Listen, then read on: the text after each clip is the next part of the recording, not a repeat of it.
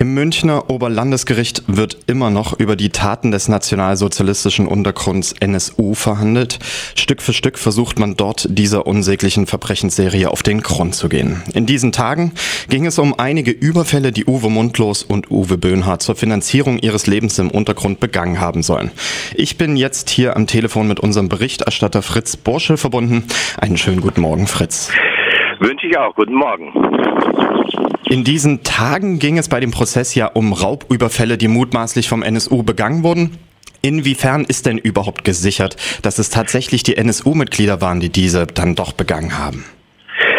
Ja, also ähm, gestatte mir, äh, was vorauszuschicken. Also bei den Banküberfällen hat man ja immer so ein bisschen das Gefühl gehabt, ist das jetzt wirklich nötig, dass wir das durchkauen, äh, diese ganzen 15 Bank- und Raubüberfälle, weil die ja so viel jetzt nicht unbedingt zur Aufklärung der NSU-Hintergründe beitragen und auch zur Strafverschärfung vermutlich nicht wesentlich beitragen werden, muss man jetzt also alle diese wirklich vielen äh, Bank- und Raubüberfälle durcharbeiten, zumal deine Frage durchaus berechtigt ist, ist denn in allen Fällen wirklich hundertprozentig klar, dass es sich um NSU-Taten gehandelt hat? Das ist nämlich durchaus nicht so. Also manchmal könnte man von den Videobildern, die es da gibt, durchaus den Eindruck haben, äh, möglicherweise waren es auch andere Leute. Vielleicht gab es ja, und diese These steht ja von Anfang an im Raum, äh, weitere Leute, die den NSU unterstützt haben und sich an deren Verbrechen, an dessen Verbrechen beteiligt haben. Aber wenn man dann drin sitzt, so wie am Montag, und es geht um einen äh, Banküberfall. Äh, jetzt diese Woche waren die Banküberfälle dran äh, aus dem Jahr 2000, 2001, die hauptsächlich im unmittelbaren Umfeld ihres Unterschlupfs in Chemnitz und Zwickau stattgefunden haben.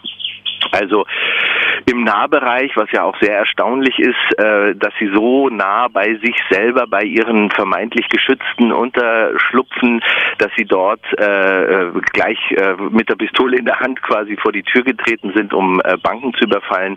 Wieder ist es so, dass man sehr betroffen ist von den, ähm, äh, ja, wie soll ich mal sagen, Erlebnissen, von den Traumata derjenigen, die davon als Bankangestellte oder Kunden betroffen waren.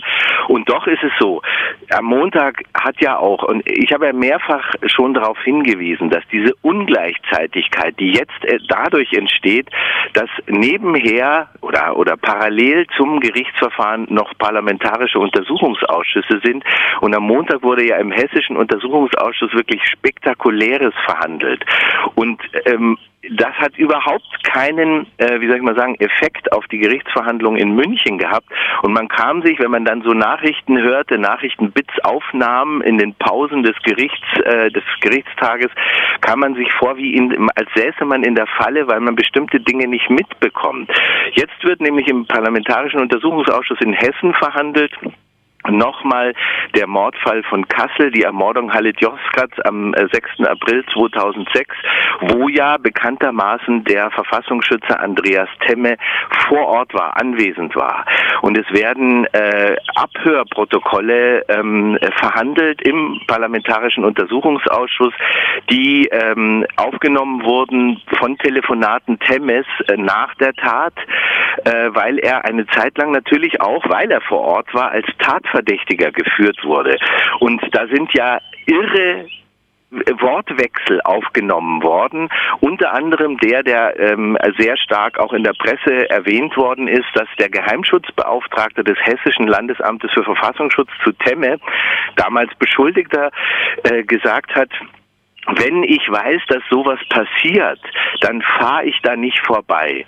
Und mit diesen Sätzen konfrontiert hat dieser äh, Geheimschutzbeauftragte, das ziehe ich jetzt auch aus der Presse und aus Berichten von Leuten, die vor Ort waren in Wiesbaden, äh, hat er gesagt, er habe diesen Satz ironisch gemeint. Dann äh, sei der Satz abgespielt worden im Untersuchungsausschuss und es sei keine Spur von Ironie in diesen Sätzen zu hören.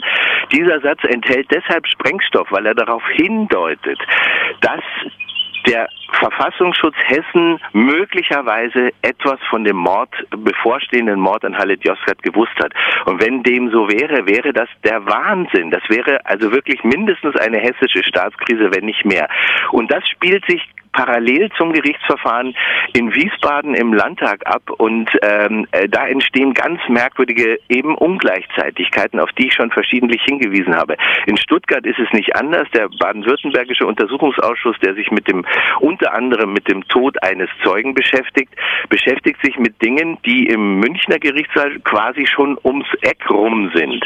Und man kommt sich zum Teil äh, tatsächlich wie abgehängt vor, wenn man dann äh, sich über ja Banküberfälle, ich sag mal banale Banküberfälle unterhält. Also so so war das Gefühl von Montag, um es kurz zusammenzufassen. Hm. Neben, also du sagst ja gerade, es fühlt sich dann banal an, über Banküberfälle zu sprechen, aber es ging ja auch um, sage ich mal, in dem Sinne noch banalere Themen, zum Beispiel um die Jugend von Uwe Mundlos. Auch dazu wurde ein Zeuge befragt. Wer war das denn und was hat sich da Konkretes draus ergeben aus dem Gespräch? Ja, also das war, das war, muss ich schon sagen. Also das war äh, ja jetzt gestern äh, ist äh, äh, Alexander H. nochmal vernommen worden. Der war schon mal da und er ist auch deshalb nochmal vorgeladen worden, weil er doch sehr, sehr intime Einblicke in die Entwicklung von Uwe Mundlos äh, geben kann und auch ähm, ja aus der Bekanntschaft mit Uwe Mundlos oder mit der äh, wirklichen Freundschaft mit Uwe Mundlos auch Bekanntschaften zu Beate Zschäpe, Ralf Wohlleben, äh, André Kapke, den ganzen anderen äh, jener Nazis entstanden sind. Und dazu hat er doch sehr dezidierte Aussagen gemacht. Allerdings hat das gestern zu unglaublichen Streitigkeiten zwischen der Verteidigung und auch der Bundesanwaltschaft und Nebenklage geführt, weil äh, die Verteidigung die ganze Zeit versucht hat, diesen Zeugen, der unter anderem gesagt hat, Beate Schäpe äh, sei zwar nicht dumm äh, gewesen in seiner Wahrnehmung, aber er sie sei ihm ordinär vorgekommen. Dann wurde sehr, sehr lange über das Wort ordinär, was es denn nun genau bedeute. Ähm, sei, so sei sie ihm vorgekommen, ordinär, gewöhnlich, also wurde auch über das Wort gewöhnlich sehr viel geredet. Er hat auch ausgesagt, dass er ein Bild im Kopf hat, dass Beate Zschäpe ein äh, Bierglas oder ein, ein Glas im Gesicht einer Person äh, zerschlagen hat. Ähm, und er hat aber die ganze Zeit ganz klar gemacht, das liegt so viele Jahre zurück, dass er davon nur noch so Erinnerungsbits, so Erinnerungsbilder im Kopf hat. Und hat die ganze Zeit gesagt, pass auf, ich sag euch hier, was ich für Bilder im Kopf habe, aber ich kann euch nicht mehr konkret sagen, wo kommen diese Bilder her, wie sind sie entstanden. Hat mir das Uwe Mundlos erzählt oder habe ich, war ich selber anwesend, habe ich das selber gesehen? Er hat also sehr differenziert seine Erinnerungen beschrieben und auch deren Relativität beschrieben. Und das war natürlich eine Steilvorlage für die Verteidigung, die dann versucht hat, ihn zu demontieren, so nach dem Motto, du weißt ja nicht, wovon du redest. Also du, du, du behauptest hier Dinge gesehen oder äh, wahrgenommen zu haben, die, wo du möglicherweise gar nicht selbst anwesend gewesen bist und so. Und da ist dann äh, in erstaunlicher Eindeutigkeit die Bundesanwaltschaft reingekrätscht und hat also die Verteidigung aufgefordert, das zu unterlassen, den Zeugen hier runterzumachen und mit äh, haltlosen Vorwürfen zu konfrontieren. Also der Tag gestern war sehr spannend, nicht zuletzt, weil er natürlich auch diese intimen Einblicke in die Jena Szene gegeben hat, in den äh, ja sogar End 80ern schon und Anfang der 90er Jahre, wo ähm, der Zeuge mit Uwe Mundlos zur Schule gegangen ist und sie wirklich sehr, sehr äh, enge Freunde waren.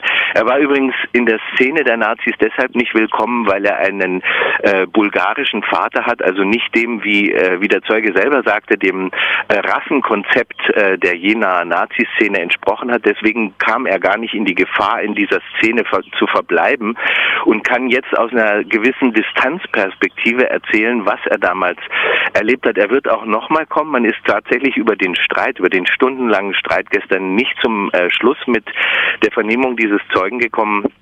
Insofern war das gestern schon auch ein sehr spannender Tag und zwischendrin haben wir dann nochmal einen, ich sag mal ein bisschen äh, salopp, äh, einen Bankraub äh, durchgejagt. Das war eine Sache von äh, anderthalb Stunden und dann ist weitergemacht worden mit dem Jugendfreund von Uwe Mundlos, aber das war wirklich sehr spannend gestern.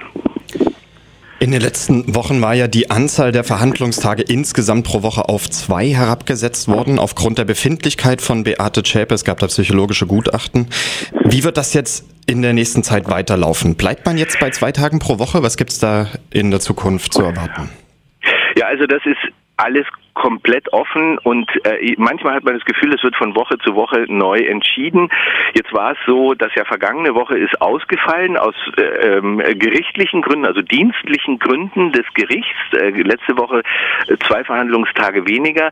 Diese Woche sind etliche Zeugen ausgefallen, sodass die äh, Verhandlungstage relativ kurz geblieben sind.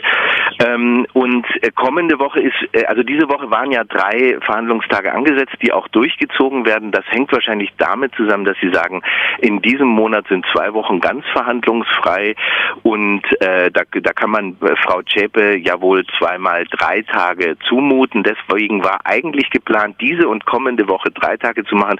Jetzt ist aber der Montag kommender Woche schon wieder aufgehoben. Und in dieser Weise geht es weiter. Man, äh, man wartet im Grunde genommen am Ende der Woche auf die Terminhinweise äh, der Pressesprecherin des Oberlandesgerichts, äh, welche Gerichtstage nun stattfinden und wie sie ausgestattet sind mit Zeugen.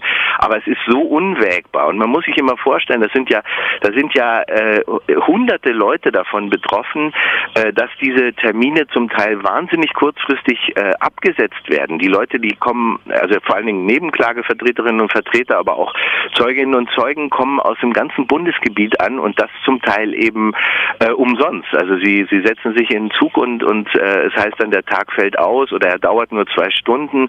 Und in, also wenn das in dieser äh, Weise weitergeht, weiß ich nicht, äh, wie man das äh, logistisch stemmen soll. Du hast äh, am Anfang in der Anmoderation auch gesagt, immer noch wird in München der NSU-Komplex äh, verhandelt. Da kann ich nur sagen, das ist fast ein bisschen ironisch ausgedrückt, weil man ja äh, eher sagen würde, wie lange noch? Nicht hm. immer noch bedeutet ja, dass man eigentlich erwarten würde, dass es schon vorbei ist, ist es aber nicht. Es wird zunächst jetzt in dieser verlangsamten Form, ich gehe mal von zwei Prozesstagen pro Woche aus, weitergehen.